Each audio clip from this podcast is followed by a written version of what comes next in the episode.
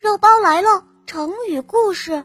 今天我们来讲“背道而驰”。在战国时期，魏国的臣子季梁奉命出使到外国，可是他在路途中听到魏国准备要攻打赵国邯郸的消息，就赶紧回国去劝魏王。匆忙回国的季梁对魏王说。我在太行山下看到一个驾着车子的人，他赶着马想要去北边，说他准备到楚国去。魏王说：“楚国应该是向南走的，为什么他要往北边走呢？”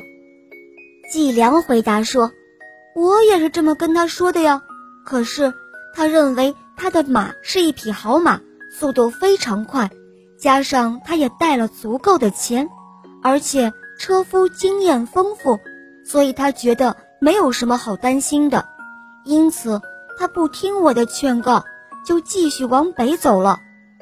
魏王听了之后，哈哈大笑说：“这个人真是个疯子啊！虽然他有很多好的条件，但是他却往反方向走，怎么可能到得了目的地呢？”接着。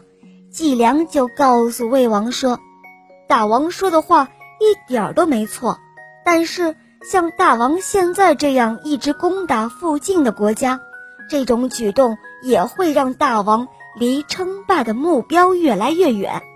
这不也是和那个往反方向去走的人一样吗？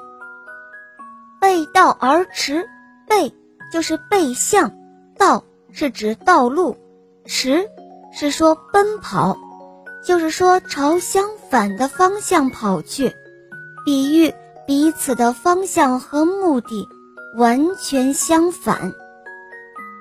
小朋友们，这个成语你们记住了吗？来，跟我一起念：背道而驰。